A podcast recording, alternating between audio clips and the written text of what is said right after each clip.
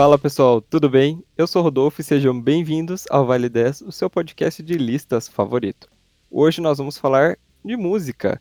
E quem é que nunca fez um trabalho de escola assim que achou meia boca, postou aquela foto assim que se arrependeu, aquele vídeo quando era adolescente no YouTube? Não que eu tenha feito isso, mas é, às vezes acontece, né? então a gente vai falar de artistas que odeiam seus hits. Sim, e para me ajudar, eu trouxe aqui, você já conhece ele, o Eduardo? Oi, pessoal, tudo bem? Voltando aqui para fazer mais um podcast. Isso aí. Então nós vamos falar desses artistas que odeiam suas próprias músicas por N motivos. Vou deixar todas as fontes no final, se vocês quiserem dar uma olhada nas referências que a gente pegou. Tem muito mais do que 10 posições, acho que essa é uma lista que vale muito fazer uma parte 2 futuramente, que é um assunto bem interessante. Então, hoje a gente vai falar aqui dos, dos 10, acho que mais impactantes, assim. Quanto mais se aproximar do primeiro lugar, mais vocês vão ficar, meu Deus, eu amo essa música, como é que esse cara que canta não gosta dela? Mas é isso, então vamos começar.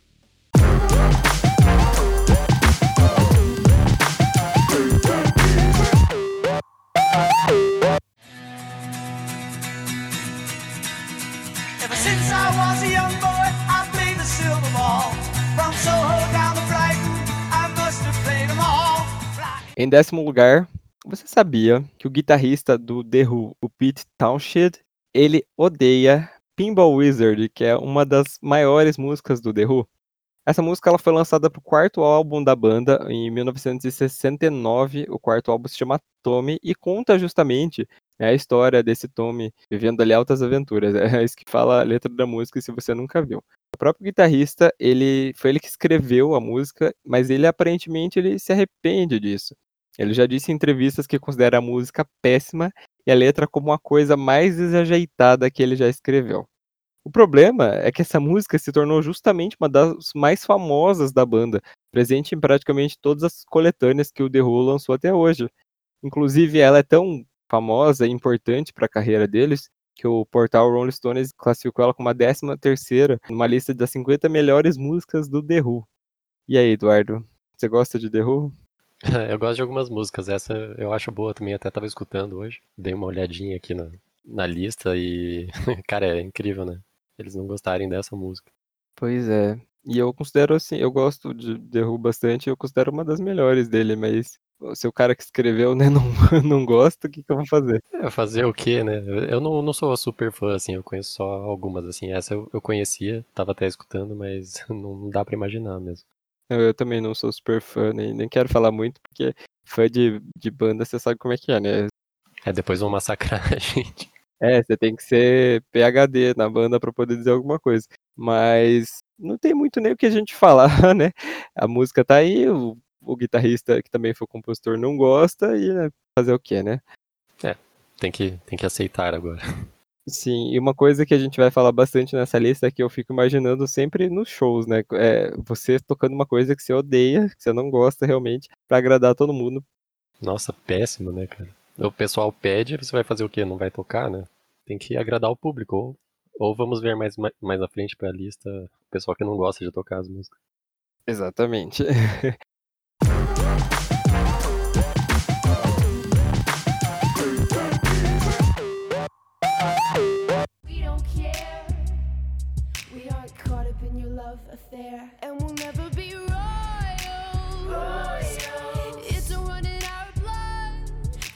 Em nono lugar, gente, vocês lembram 2013? No ano de 2013? Nas paradas musicais, uma adolescente de 16 anos, ela roubou toda a cena. Quem que era ela? A Lorde. Que ela estourou aí com o hit, né? O primeiro hit dela de grande sucesso foi Royals. A música ela foi muito bem nas paradas. Ela recebeu o certificado de platina em nove países, além de três certificados de ouro e um de diamante, totalizando 22 milhões de cópias vendidas.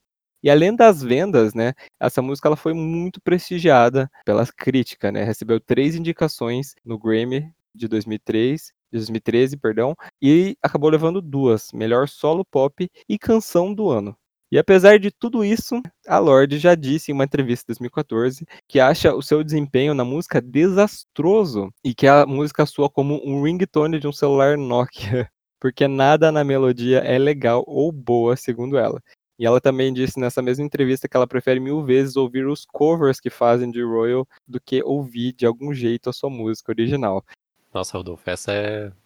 Eu nem lembrava mais dessa música. Eu lembro que fez muito sucesso na época. Sim, ela fez muito sucesso e foi realmente a música que lançou ela, né? Depois, eu, eu gosto de Lorde, assim, eu conheço as mais famosas, né? É Royals, Tennis Court. É, eu não conheço muitas dela, não, não. Não sei se ela tá em alta hoje em dia também.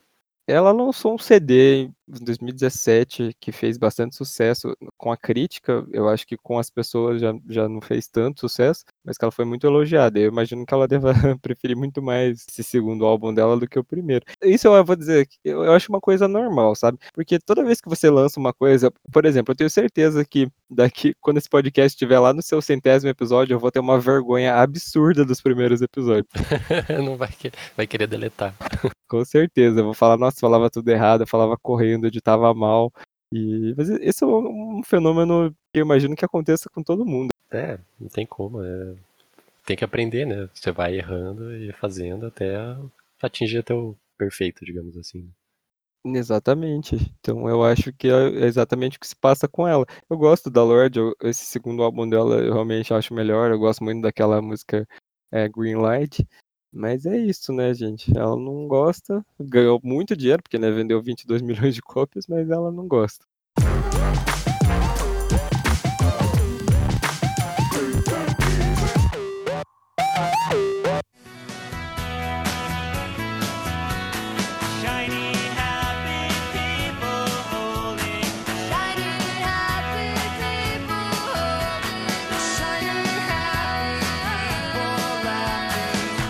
Em oitavo lugar, nós vamos falar de uma música da banda R.E.M., né? Ou REM, que, que nem o meu pai falava. Eu, muito tempo eu falei REM também, então eu, eu, vou continuar falando, gente. Desculpa. A música que a gente vai falar deles é a música Shiny Happy People, que foi lançada em 1991, em parceria com a cantora Kate Pearson, da banda The B52. Eu acho que pronuncia assim, tá, gente? Desculpa se eu pronunciei errado. Se você escuta essa música, você vai perceber que ela é muito diferente. Por quê? Qual é a característica do R.E.M.? Eles são muito melancólicos, muito tristes. Você olha as letras, você sente vontade de se matar. E eu tô falando aí dos grandes sucessos deles, né? Losing My Religion, Everybody Hurts e umas outras músicas. Eles realmente eles são uma banda extremamente melancólica. E quando você escuta Shine Happy People, você fica com aquilo, nossa, que música alegre, feliz e parece que não tem nada a ver com a banda. Numa entrevista em 2016 ao tabloide The Sun, o vocalista o Michael Stipe, ele disse que a letra foi escrita para ser o mais pop possível, absurdamente, ridiculamente pop. E ele complementa: Não quero que seja a música do R.E.M. que seja lembrada daqui a 100 anos, mas deve ser reconhecida hoje como um dos nossos piores sucessos.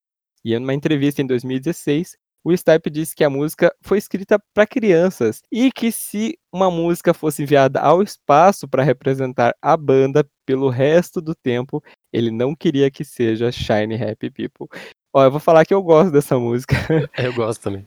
Porque eu realmente acho ela uma música daquelas pra tipo, levantar seu astral e tudo mais. A gente percebe que não tem absolutamente nada a ver com eles, que provavelmente foi alguém que encheu muito o saco deles para fazer essa música, para dar uma, sei lá, é, fazer uma parceria realmente com a, a Kate Pearson, ou para dar uma levantada no ritmo deles que estava muito triste. Não, vamos lançar uma coisa super feliz, porque vai dar super de boa. E deu, realmente, deu, deu muito certo. de boa, deu certo, mas eles não gostam justamente por ela ser muito diferente do resto das composições deles.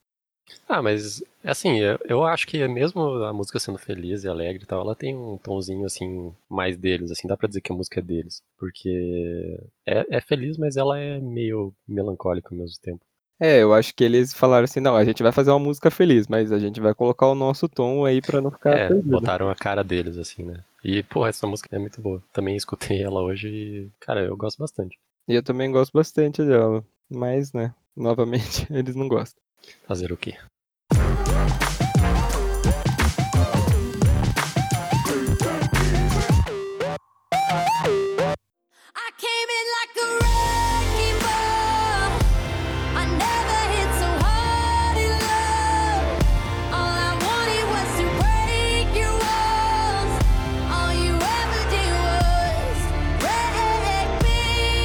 Em sétimo lugar, vamos voltar para 2013. Vocês lembram que lá em 2013, a Miley Cyrus, que era toda vibe Disney, apareceu com o cabelo loiro, curto, fumando maconha e etc. Foi nesse ano que ela lançou a música Wrecking Ball, que foi um tremendo de um sucesso no YouTube. Ela teve 12 milhões de visualizações nas primeiras 24 horas e atualmente ela está com 1 bilhão de visualizações.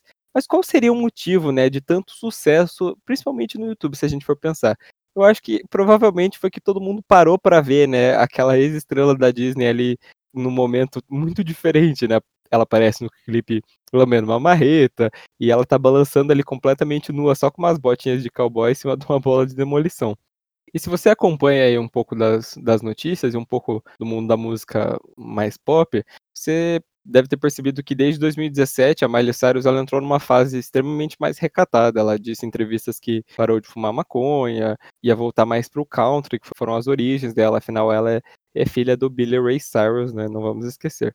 Em 2017, ela participou de um programa de rádio na qual ela escolheu Wrecking Ball para apagar da história da música. Segundo a Miley, ela se arrepende principalmente do videoclipe, dizendo que eu sempre serei a menina nua em uma bola de demolição. Eu deveria ter pensado por quanto tempo isso ia me seguir. E que o meu pior pesadelo é que ela seja tocada no meu funeral. com certeza não iam tocar no funeral, né, gente?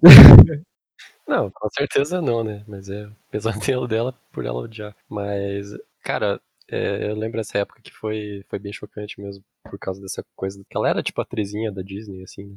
E eu não lembro o que mais ela fazia, eu não conhecia muito, mas e daí quando ela apareceu, e daí os shows dela também bem loucona, assim. Foi engraçado de ver, e dá pra ver que ela fica bem arrependida mesmo. Eu fui uma criança que tinha TV por assinatura, então eu tive uma época da Disney. Então eu assisti quando estourou Hannah Montana, depois ela lançou uma carreira de música solo mesmo, e ela tinha super aquela vibe adolescente.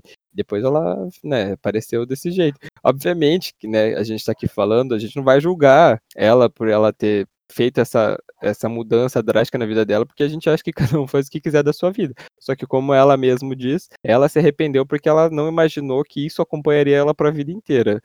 É, eu acho que ela quis quebrar um paradigma ali, né? Que ela era toda certinha e toda, né, bonitinha ali, e daí ela quis fazer isso pra meio que mostrar que não era assim, né? Que ela, digamos, tinha poder sobre a carreira dela mesmo, né? Só que agora acho que fica difícil para apagar, assim, o extremo que ela foi, talvez. Eu acho que provavelmente nunca seja apagado. Minha mãe sempre fala, né? Não faça coisas que você vai se arrepender depois quando sou eu que tô fazendo alguma coisa que eu me arrependo depois, é beleza. Quem fica sabendo? Minha mãe, meu pai, minha família no máximo.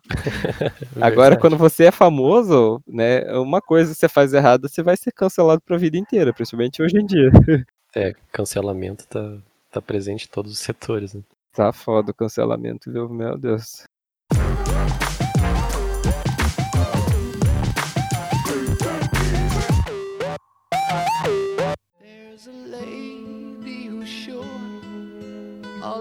Glitters is gold, and she's buying a stairway to heaven. Em sexto lugar, nós vamos falar da música Stairway to Heaven. Vocês imaginam que o vocalista do Led Zeppelin não gosta da assim, o maior sucesso deles, gente?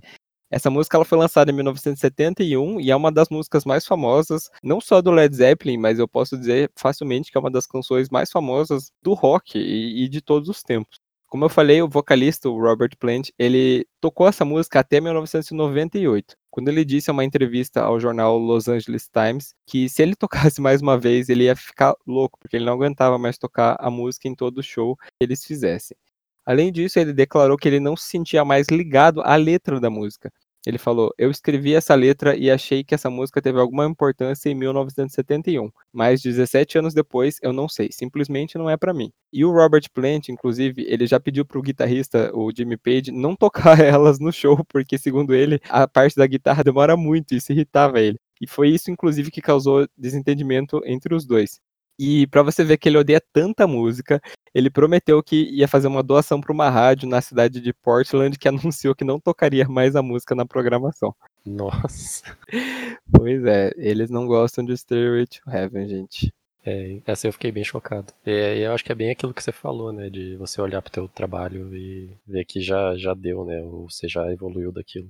Eu gosto da, da, da, letra dessa música, mas é aquela coisa, né? Você faz um negócio, você depois não, aquilo não significa mais nada para você. Você tem que ficar repetindo, repetindo e repetindo. Todos os shows cantando a mesma música, realmente é bem difícil. É como também, digamos, não sei se acontece com você, mas você escreve alguma coisa, tenta escrever alguma coisa e depois você vai ler e você acha, tipo, ruim. Agora imagine 17 anos depois. Direto, direto eu faço isso. Eu nem leio as coisas que eu escrevo é, depois. É melhor às vezes não ler, né? Porque você fica tão agoniado que é, você não quer nem escrever de volta. Nossa, eu tive uma adolescência muito que eu me expunha muito. Né? Ainda bem que eu, na época que eu era adolescente, tinha o que que tinha? Orkut, e o YouTube tava, tipo, caminhando. O YouTube era só para você colocar vídeo que você mesmo gravava, assim, não existia os youtubers. Então eu e minha amiga, a gente fazia cover do Zapping Zone, colocava no YouTube. A gente parecia, fazia, cantando a música do Bom Dia e Companhia, colocava no YouTube.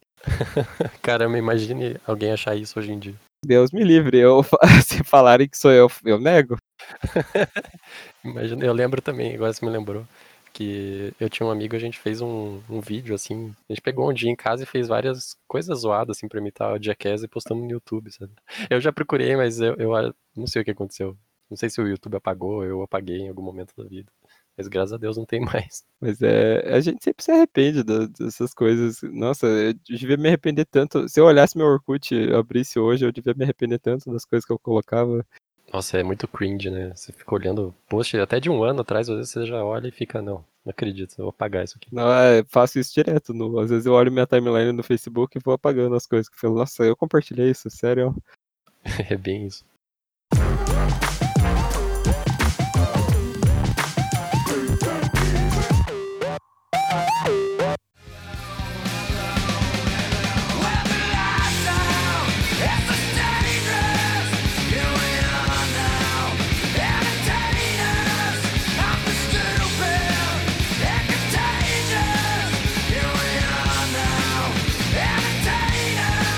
Em quinto lugar, nós vamos falar da música Smells Like Teen Spirit. Quem diria que um dos maiores sucessos do Nirvana não agradaria quem? O próprio Kurt Cobain.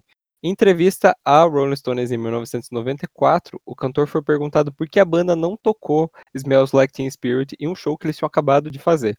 a resposta do Kurt foi que ele não se importava mais com a música, que ela era preguiçosa e chegava a causar constrangimento quando ele tocava. Além disso, ele disse que só começou a cantar essa música por causa do sucesso comercial dela, pois ele não se sentia ligado a ela. Ele disse: Todo mundo ficou muito nessa música, e a razão para isso acontecer foi porque as pessoas já viram isso na MTV um milhão de vezes. Entrou no seu cérebro. Para finalizar, ele considera outros trabalhos muito melhores.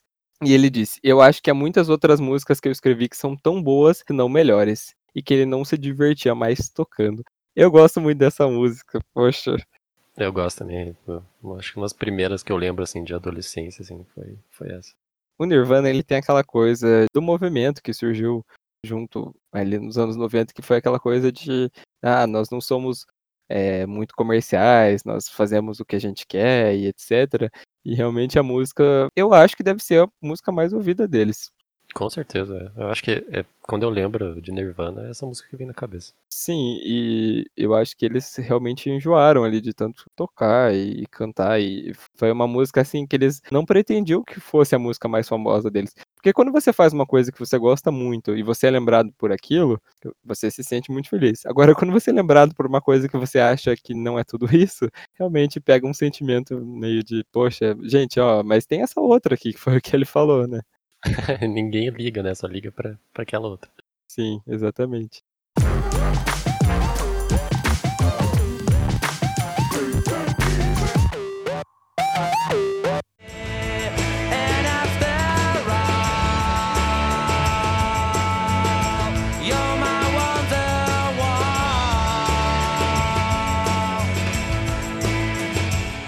Em quarto lugar, pra minha tristeza, porque é a minha banda favorita da vida.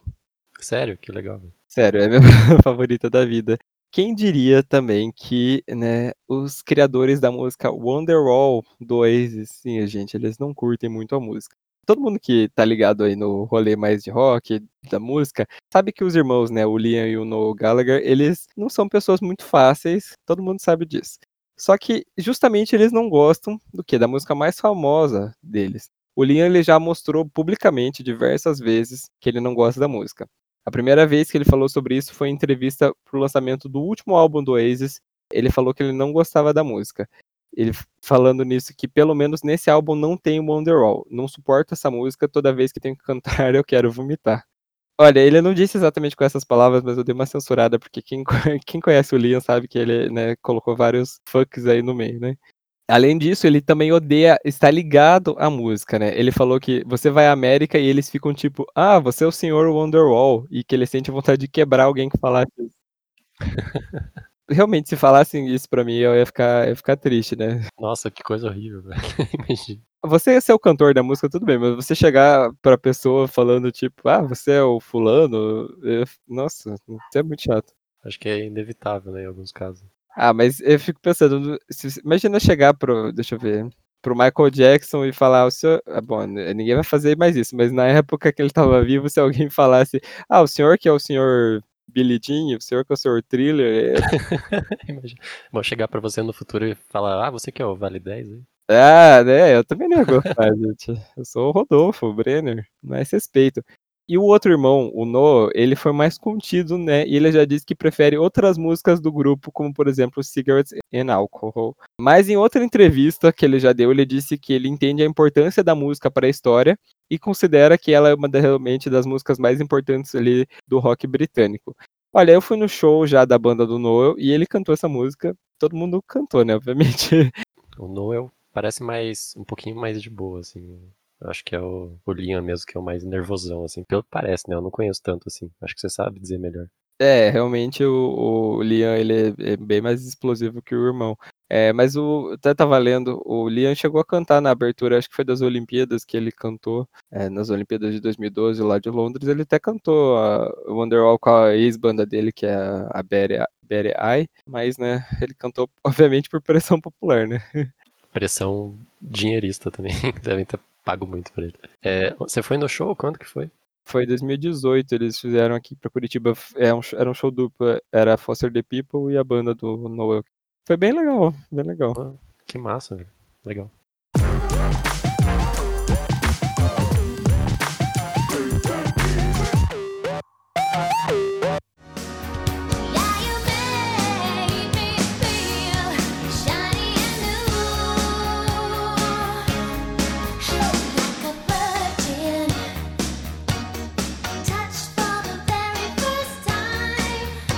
Em terceiro lugar, nós vamos falar da rainha do pop, a Madonna. Olha, a Madonna já disse em várias entrevistas e ela parece estar bem cansada dos seus hits, principalmente Like a Virgin. Em 2008, durante uma entrevista a uma estação de rádio de Nova York, ela disse: Não tenho certeza se posso cantar Holiday ou Like a Virgin novamente, a menos que me paguem 30 milhões de dólares ou algo assim. A Madonna, inclusive, diz que ela não consegue ouvir o seu próprio hit. Ela diz que as pessoas, elas, toda vez que ela vai num restaurante ou vai fazer compras, as pessoas tentam pôr umas músicas dela. Ela disse: as pessoas por algum motivo acham que quando você vai fazer compras ou vai a um restaurante, quer ouvir as suas próprias músicas. Geralmente essa música é Like a Virgin, e é justamente essa que eu não quero ouvir. Já em 2015, ela deu uma entrevista pro E! News e ela disse que a música menos favorita dela também é um outro hit antigo, que é Material Girl. Pois é, se nem a rainha agradou a todos, imagina a gente, né? É, no, no caso, nem se agradou, né? Com as músicas dela.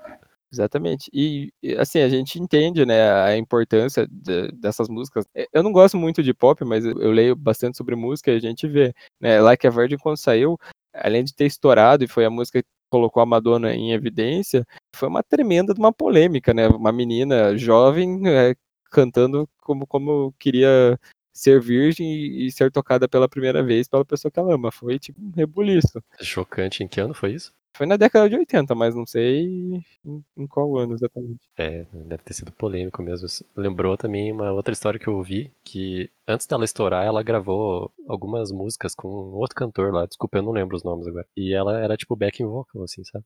Nossa. E depois que ela estourou, o cara pegou e regravou os discos, assim, tentando aumentar a voz dela ao máximo, sabe? Ah, Pra tentar ganhar em cima. poxa, eu não sabia dessa história, vou dar uma procurada depois. Ó, eu queria falar uma coisa sobre a Madonna. como eu falei, eu não sou muito do pop, mas eu fico, assim, passado como que. Eu, eu vou falar dos gays, gente, porque eu sou gay, eu, eu sou gay, então eu tenho o local de fala aqui. Como os, os gays mais novos, eles desconsideram toda a história dessa mulher, eu fico muito passado com isso, assim, sabe? Quando eu vou ler algumas coisas. Acho que depois que surgiu umas outras divas pop aí, principalmente, né, tem, tem uma rinha que fizeram muito grande dela com a Lady Gaga, com a Beyoncé, com não sei quem. O pessoal fica muito, não, porque ela já é velha, ela não tem mais importância. Assim, mas ela é desconsiderada por causa disso? É, porque o pessoal, tipo, sei lá, prefere a, Lady Gaga, os gays mais novos, e desconsideram. Hoje, já os gays de hoje, acho que nem a Lady Gaga eles consideram mais, eles consideram umas outras aí que apareceu, que eu não sei nem o nome. Mas eles desconsideram totalmente a história. Gente, se não tive, se a Madonna não tivesse andado lá atrás, não, não tinha Lady Gaga, não tinha Beyoncé, não tinha Taylor Swift, não tinha nada disso. É, acho que tem que respeitar, né? Porque sempre tem uma origem, né? As coisas, tipo, os movimentos artísticos, assim, né? Com toda certeza. Fico bem, bem passado com isso. Você que é gay, assim, não seja assim, por favor.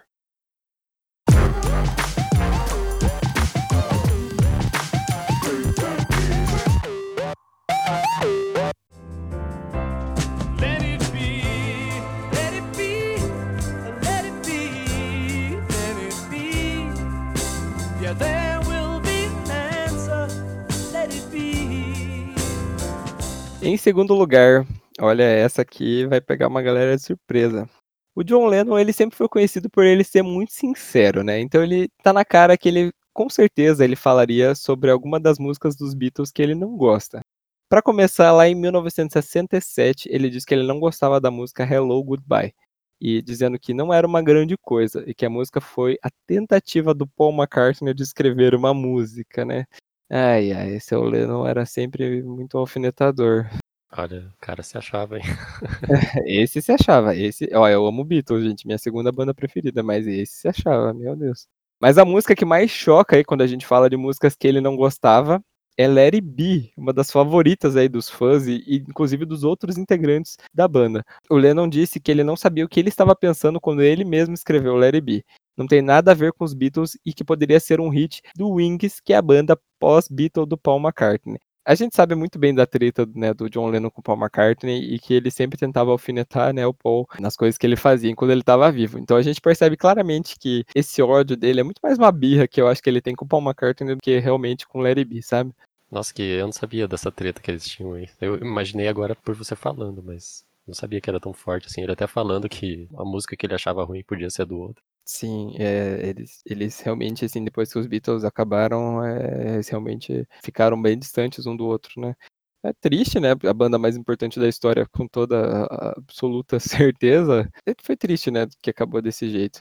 É, banda tem. É igual casamento, né? Sempre tem uns desentendimentos ali. Eu não sou fã de Beatles, assim, eu sei que são importantes e tal. Tipo, as músicas não conversam comigo, mas eu sei, sei da importância, assim. Mas não sabia que eles tinham essa, essa rixa, assim. Pois é.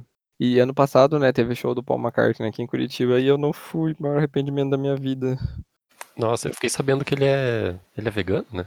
Ele é, ele é bem militante nessa parte. Ele no camarim ele não deixa ter nada de origem animal. Poxa, que legal. Pois é. Ai, que arrependimento. Ah, uma hora ele vem de volta. ah, não sei, viu? Ele já tá muito velho já. Tá velho? Tá com quantos anos? Ele tá com 77 já.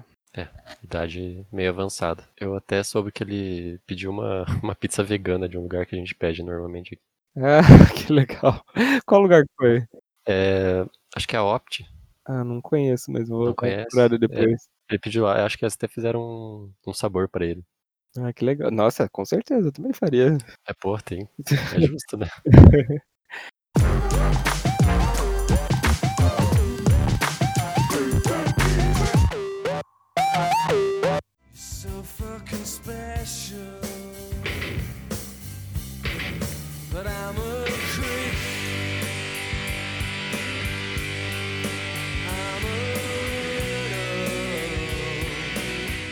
Em primeiro lugar, olha, se tudo aqui que a gente falou foram pessoas que parecem que não gostam muito da música ou que tem birra com alguma outra coisa, em primeiro lugar nós vamos falar de uma música que realmente, ó, quem canta detesta. A gente vai falar de Creep, do Radiohead. Cara, Creep é com toda certeza uma das músicas mais famosas no- do Radiohead aí, quando o pessoal fala no top 3 aí do Radiohead, deve ser Fake Plastic Trees, Creepy e No Surprises. Provavelmente, quando você pensa em Radiohead, você deve pensar nessas músicas. E o vocalista, o Tom York, ele odeia a música, mas ele odeia mesmo. Inclusive, ele chama ela de crap, que é lixo em inglês. E quem também não gosta da música, além do Tom York, é o guitarrista, o Johnny Greenwood. Ele tentou sabotar a gravação da música tocando a guitarra extremamente forte. Né, que eu vou botar um pedacinho da música no começo, você vai perceber. Tem aquelas guitarras que elas são bem fortes. E que hoje, pro desespero da banda, é o que justamente é a, é a marca da música, são essas guitarras. E a banda ela se recusou a tocar a canção por anos, chegando inclusive a brigar verbalmente com fãs que pediu a música. Teve um show que eles fizeram em Montreal uns anos atrás que o York mandou uma direta pro fã. Vai se fuder, nós estamos cansados dessa música. Ô, louco. Meu Deus. O cara tava nervoso. hein? Esse tava é, também, né? Você cantar uma música que você odeia. Ó, eu gosto muito de, de Creep, mas é, eu vou confessar que a letra eu acho ela meio. Tipo, ai, olha como eu sou estranho. É meio bizarro. né? É, eu imagino que seja por isso que eles não gostem, assim, sabe? Eles- é, não, não é uma letra que você. A menos que você seja aquelas adolescentes de 15 anos do, do Facebook que fica chorando na timeline, não é uma letra que você se identifica, sabe? É, de certo eles escreveram ali na louca e acharam legal na hora e depois ficaram pensando, né? Meu Deus, por quê? É, pelo que eu já li, foi o cara do estúdio lá que meio que, tipo, obrigou realmente eles, não, vamos gravar essa que essa vai ser sucesso. E eles não queriam Nossa, de jeito cara. nenhum. Mas foram eles que escreveram? Olha, eu, eu não sei, vou- deixa eu procurar aqui. Quem escreveu a música foi. foi foram eles mesmos. Poxa. E depois que mostraram pros outros, ninguém deixou eles mudarem de ideia de não gravar. né? pois é. Isso é foda, porque quando você trabalha muito. Muita gente acho que tem uma ideia, assim, do mundo da música muito em glamour e tudo mais, mas, gente, esse pessoal aí, principalmente quando tá fazendo os primeiros trabalhos, eles sofrem muito, muito, muito na mão de agente, de gravadora. Você vê direto umas notícias que a gente é empresário que some com dinheiro, que fica com muita parte das gravações, que é obrigado a ficar com o gravador, ficar com contrato com gravadora, porque não pode sair mesmo é, eles ferrando com, com a sua vida. É muito complicado. Eu lembrei de. Sabe, Skrillex? Então, ele era tipo de uma banda de rock antigamente, não sei se você tá ligado. Ah, tô ligado. E depois que ele saiu, assim, nossa, por muito tempo o pessoal ia no show e ficava chamando por ele, assim, né? Porque era vocalista. Era o Sony, o antigo nome dele, Sony Moore. Aham. E daí o pessoal da banda que tava tocando ficava puto da cara, né? Por causa disso. Coitados. É, tipo, brigavam com fã e tal. Tipo, até show, acho que saíram meio, quase brigaram assim na, mão mesmo por causa disso. Nossa, gente. Bizarro, né? Até falei desse negócio de que são obrigados a ficar com um contrato. Teve aí o caso uns anos atrás da cantora Queixa, né? Que ela fez todo um processo judicial para poder se livrar. Agora eu não, não vou saber direito se ele era empresário, se ele é- o que, que ele era dela. Mas ela não conseguiu na justiça se livrar do cara. Tá louco. E ela dizendo que ele abusava mentalmente dela e que fazia coisas horríveis e que ela se sentia péssima. E tanto que ela lançou uma música pra ele que fez bastante sucesso aí um tempo atrás. Não, não lembro o no- o nome da música, mas eu sei que ela lançou. Pô, eu não ouvi mais falar dela. É, eu sei que ela lançou esse CD também, foi 2017, eu acho, ou 2018, mas ela não tá mais na mídia. Ó, eu vou falar assim, eu não tenho ouvido falar de muita gente. Além da gente estar nessa pandemia doida que ninguém tá falando sobre isso, eu não tava muito mais ligado no cenário musical de uns anos atrás. Eu só escuto aqui, da, aqui em Curitiba é, a Mundo Livre, basicamente. Então eu não sei o que, que tá tocando por fora disso, sabe? É, escuta mais rock, né? Eu também. Pop eu não. Nossa, é raramente, tipo, a, a gente tava falando da, da Royals ali, né? Tipo, eu conheci porque estourou muito, assim, né? Então, esse tipo de coisa eu conheço. Exatamente, a gente fica meio alheio. Eu sei mais algumas coisas porque às vezes eu dou uma pesquisada, tem um canal gringo que eu gosto que é de, de top 10, ele faz sempre no começo do ano é, os 10 melhores e os 10 piores hits do ano passado, daí eu, daí eu sei mais o que tá acontecendo, porque tem umas músicas que eu fico, gente, eu juro que eu nunca ouvi essa música na minha vida. É, é bem isso mesmo.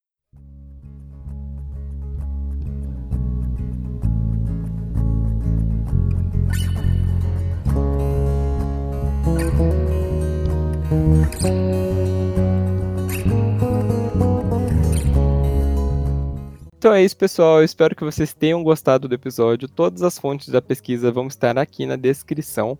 Só um recadinho sobre o canal do YouTube que eu falei que ia fazer. Eu fiz e agora tá conseguindo upar. Então eu tô colocando lá os, os episódios do podcast no YouTube, se você quiser ouvir a gente.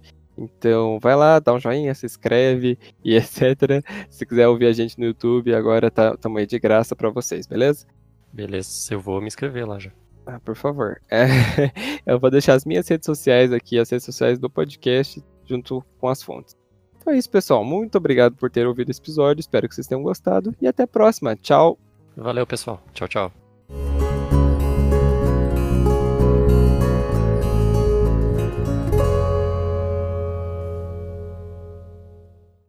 Vale 10 é escrito, dirigido e editado por Rodolfo Brenner. Participou do episódio de hoje Eduardo Ramos.